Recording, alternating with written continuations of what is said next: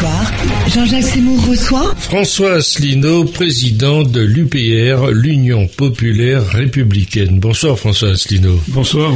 Et merci d'être euh, avec nous. L'actualité fait, fait bien les choses, pour, pour nous, mais pas pour euh, ceux qui souffrent à Saint-Martin et à Saint-Barthélemy. On vous a pas encore beaucoup entendu sur euh, ces ouragans qui ont fracassé les, les, les Caraïbes. J'ai lu simplement que vous avez des mots très durs vis-à-vis du gouvernement. Vous parlez de non-assistance à population en danger. Oui, alors je, effectivement, on ne m'a pas beaucoup entendu parce que je, malheureusement, je ne suis invité nulle part.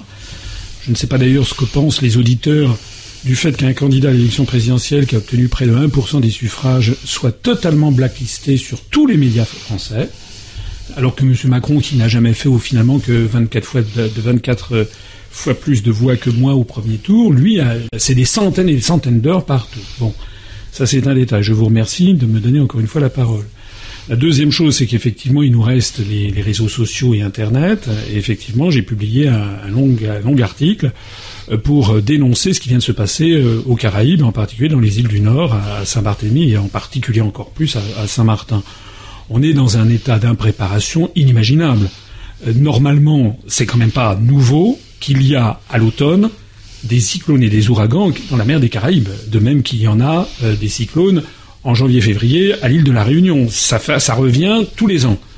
Donc, normalement, pour un pays comme la France, un État qui est présent sur place euh, en Guadeloupe depuis euh, le XVIIe siècle, il est proprement inimaginable qu'il n'y ait pas un plan hors sec, comme ça existait jadis, qu'il n'y ait pas eu des préparations pour protéger les populations. A fortiori, on sait très bien, et nous, nous avons sur place des adhérents qui nous ont informés, on sait très bien que le cycle, l'ouragan Irma, qui était de catégorie 5, au moins trois jours avant, au moins trois jours avant, on savait qu'il allait balayer Saint-Barthélemy et Saint-Martin. Donc, normalement, comme il y a à peu près 35 à 40 000 personnes qui habitent dans la partie française de Saint-Martin, normalement, il y avait tout à fait la possibilité de réquisitionner soit des navires de croisière, soit des, ATR, vous savez, des avions euh, de Air Caraïbes ou de, ou de même de, des, petites compagnies euh, locales pour évacuer, disons, allez, je ne sais pas, 10 ou 15 000 personnes, faire un pont aérien pour les rapatrier sur la Guadeloupe pendant quelques jours. Euh, ça aurait été très facile à organiser en l'espace de deux ou trois jours. On pouvait donc euh, proposer à toutes les personnes qui vivaient dans les zones les plus dangereuses, celles qui sont en bord de mer. Rien n'a été fait. On a l'impression que la préfète, qui était une personne en fin de carrière, a été complètement débordée, ne connaissait rien euh, on est, voilà, c'est dément. Ajoutons à ça, ajoutons à ça, et c'était l'objet de l'article que j'ai publié sur notre site upr.fr, où je, parlais, je parle en effet de non-assistance à personne en danger, ce sont les choix budgétaires faits par le gouvernement et par Macron. Vous parlez de gestion, euh, comment dirais-je, d'erreur de gestion colossale et d'amateurisme. Bien sûr, parce que normalement, il y avait, par exemple, la Marine nationale disposait euh, avant jusqu'au mois de juin d'un navire qu'on appelle un patral, c'est-à-dire un bâtiment de transport léger, qui permet d'accoster sur des plages une espèce de bâtiment amphibie pour apporter des aides aux populations et sauver les gens en danger.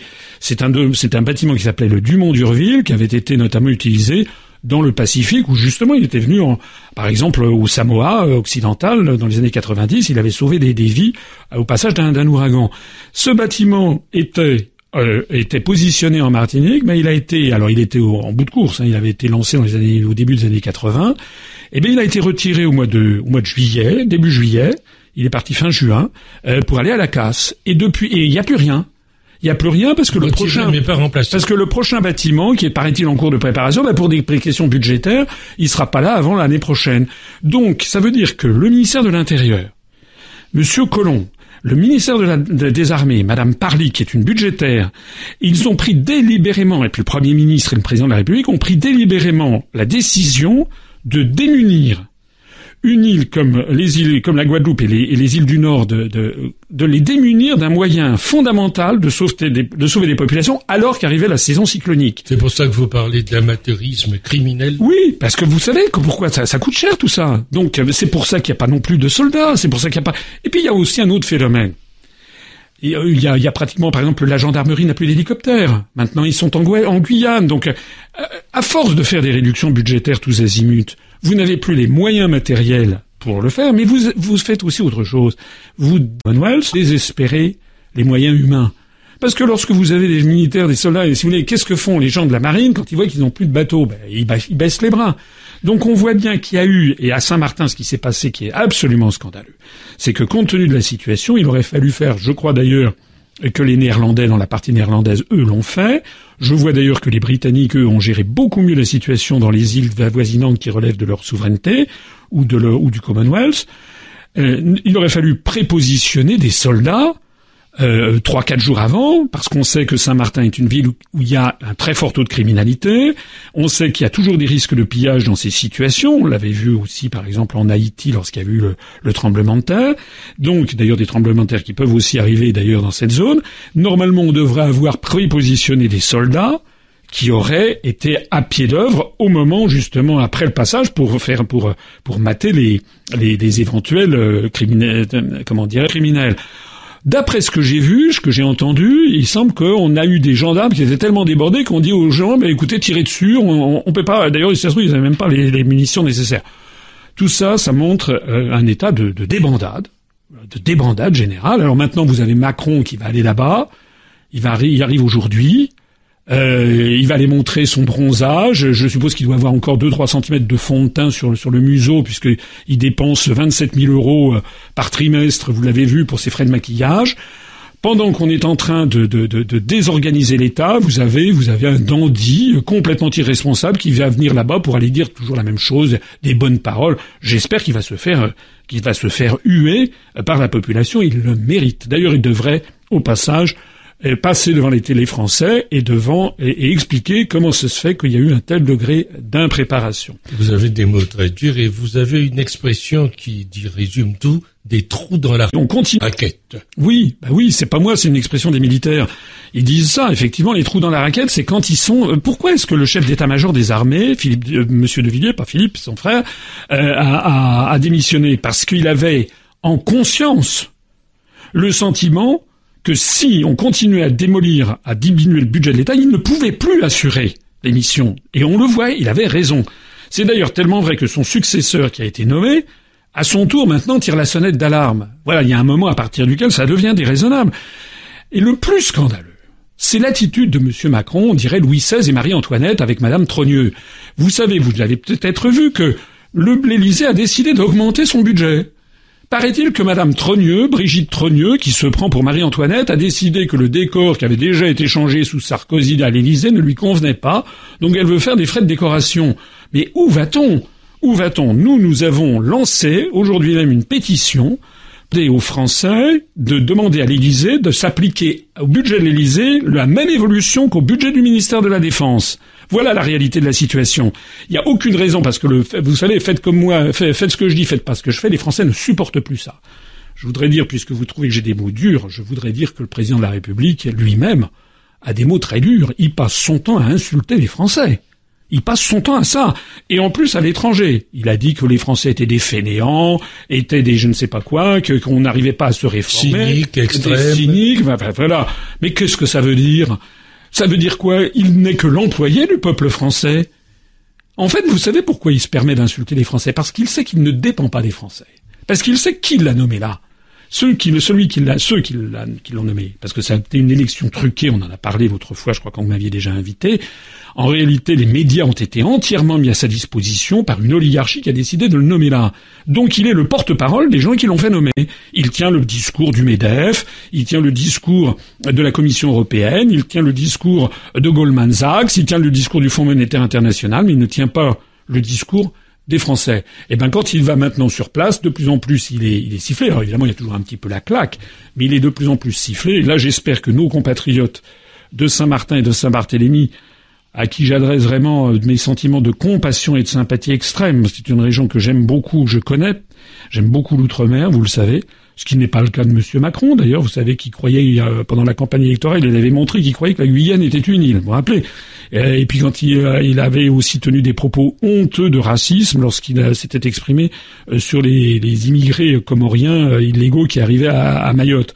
Donc en fait, c'est quelqu'un qui méprise tout le monde, et l'outre-mer, c'est le dernier de ses soucis. Donc au moment des choix budgétaires, je suis persuadé que les gens ont dû dire oui, ça, ça c'est ça c'est les c'est les Antilles, ça peut ça passera après. C'est scandaleux. Moi je dis l'outre-mer doit passer au moins à, égalité avec la métropole et même plutôt avant, parce qu'il y a des risques de catastrophes naturelles le tremblement de terre, les, éruptions volcaniques, c'est pas la soufrière ou bien la montagne pelée, euh, rappelez-vous ce qui s'est passé en 1905, euh, et, puis aussi les, les, ouragans et les cyclones qui eux arrivent régulièrement, c'est vrai aussi d'ailleurs à la Réunion, eh bien tout ceci, c'est la collectivité nationale qui doit prendre ça à sa charge et qui aurait dû faire l'objet d'un, comment dirais-je, de préparation. Je trouve que M. Macron devrait avoir la dignité de présenter ses excuses aux habitants des Caraïbes françaises et en particulier aux habitants de Saint-Martin et de Saint-Barthélemy. Alors aujourd'hui, les Français dans la rue pour ben, une réforme, réforme code du travail. Vous en dites quoi là ah, alors, code du travail, d'abord c'est la technique du saucisson. Pour tout dire, je trouve que la tranche est plus fine que l'on pensait. C'est-à-dire que, comme M. Macron voit que ses sondages sont en s'effondrent à toute allure, il paraît que j'ai vu, je ne sais pas si le propos est vrai, que euh, Hollande, qui est un spécialiste en matière d'impopularité, est tellement sidéré par l'effondrement rapide des sondages de Macron qu'il a dit que c'était une évolution guillotinaire. Je ne sais pas si vous voyez ça. En attendant, euh, Monsieur Macron, donc, et le gouvernement ont fait des, des, propositions de réforme qui sont moins importantes que prévues. Il n'y a pas la remise en cause de la hiérarchie des normes. Il y a un petit peu de souplesse ici ou là. Pour certaines PME, tout n'est pas forcément d'ailleurs nécessairement mauvais. Mais ce que je voudrais dire, c'est que, alors nous, nous avons euh, pris une position très claire. À l'UPR, c'est un mouvement de large rassemblement. Et nous avons des gens de gauche, des gens qui sont à la CGT, qui vont manifester euh, très bien. Mais nous avons aussi des gens de droite qui n'iront pas manifester très bien aussi. Ce que nous nous disons, c'est qu'il suffit de regarder la télévision, en particulier BFM, pour voir que tous les médias actuellement sont mis à, sont mis à contribution pour faire croire que le seul opposant à M. Macron serait M. Mélenchon ou accessoirement on est en train, semble-t-il, c'est sur Europe 1, de, de mettre, de, de remettre en, en, en lice, euh, remettre en scène Marion Maréchal Le Pen. Ça veut dire que les grands médias, ils essaient de gérer l'opposition qui, qui leur convient. Je rappelle que ça va pas faire plaisir peut-être à certaines personnes qui m'écoutent, et pourtant je le dis parce que c'est la vérité. La vérité finit toujours par l'emporter sur le mensonge. Monsieur Mélenchon, c'est de la poudre aux yeux. Monsieur Mélenchon jamais n'explique aux Français que les décisions qui viennent, qui sont prises par le gouvernement en matière de, réforme du droit du travail, en matière aussi, par exemple, de privatisation, de démolition des services publics, elles nous sont imposées par les traités européens. Et jamais M. Mélenchon n'explique que l'on ne peut pas modifier les traités européens, que la seule possibilité, c'est d'en sortir. C'est d'ailleurs ce message que je porte depuis plus de dix ans, c'est ce message que j'ai porté pendant l'élection présidentielle. C'est ce qui explique euh, le Brexit aussi. Et c'est bien sûr. D'ailleurs, regardez, regardez, par exemple, revient sur, sur, le Brexit. Je fais un petit retour en arrière. On a dit, oui, le Royaume-Uni, euh, il est isolé du reste du monde, etc. Regardez comment il gère très très bien la situation aux Caraïbes. Les, les Britanniques sont des gens extrêmement pragmatiques, qui connaissent très bien ce qui se passe. Et ils ont les moyens financiers ils ont envoyé un Airbus à 400, ils ont plein de matériel militaire, alors même que leurs îles ont été moins touchées.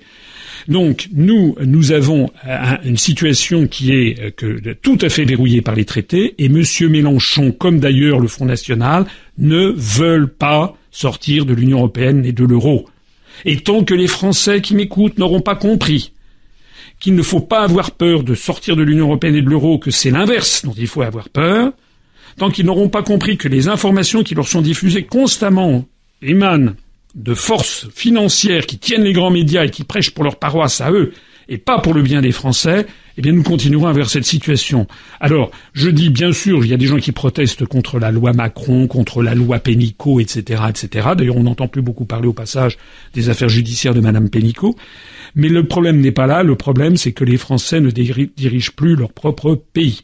C'est un message, je sais bien, il y a des gens qui disent Ah, mais ça fait peur aux gens de sortir de l'Union européenne. Eh ben oui, eh ben moi je dis, vous savez, un bon médecin, c'est quelqu'un qui parfois vous fait peur parce qu'il vous dit attendez, là vous risquez d'avoir un cancer, il faut passer à la chimiothérapie. Eh bien moi je dis que tant que les Français refuseront de se documenter plus en détail, ils vont continuer à faire confiance à des mauvais bergers comme monsieur, comme monsieur Mélenchon, comme madame Le Pen qui leur dit oui, on va réformer les traités, etc. En pratique, à part taper sur le gouvernement, il jamais il n'indique les, origines du problème, c'est-à-dire notre appartenance à l'Union européenne et, à l'euro. Revenons au pouvoir. Est-ce que M. Macron va devoir affronter bientôt, comme vous le pensez, un ouragan politique? Je pense, je pense que, euh, vous savez, des nuées sont en train de s'accumuler. Voilà. On ne peut pas, comme il le fait, gérer la France, diriger la France contre le peuple français. C'est d'ailleurs ce qui se passe maintenant depuis plusieurs années. On peut dire, disons, depuis Sarkozy, on a c'est le troisième président de la République qui n'est pas le président de la République qui fait la politique que veulent les Français.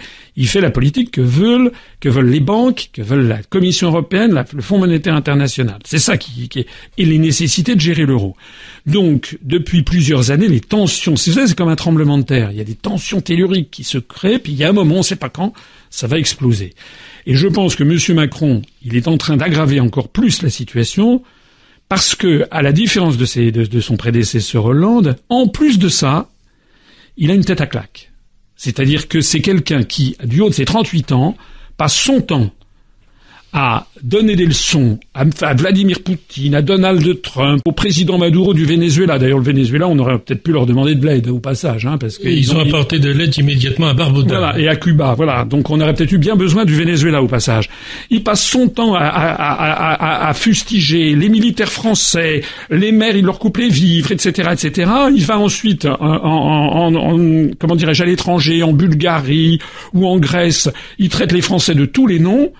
Et au même moment, il se dépense 9000 euros de fond de teint par mois et euh, de maquillage et, et, et, il entame des, des frais pour, pour, pour faire... Euh, parce que l'Élysée, les dorures de l'Élysée sont, sont peut-être pas assez clinquantes à son goût. Ça va mal se terminer.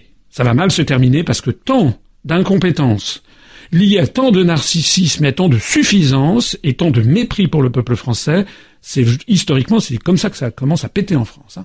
La, la Révolution française, ça a commencé avec euh, l'affaire du collier de la reine. Hein.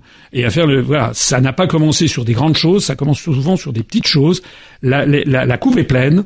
Et Monsieur Macron, franchement, je pense que si c'est pour venir faire le beau à, Saint-Martin, à Marigot, je ne sais pas où, il faudrait mieux fait de ne pas y aller, parce que d'après ce que j'ai vu, il paraît que toute la préfecture est tétanisée pour s'occuper du voyage de Macron. Mais on s'en fout du voyage de Macron, et qui sont là pour aller porter des bonnes paroles. Ce que les gens y veulent, c'est de la nourriture, des soins, et puis qu'on dégage des, débris pour éventuellement trouver, malheureusement, des morts. On ne sait pas combien il y a de morts. Il y a des gens qui disent peut-être 200, 300, on ne sait pas.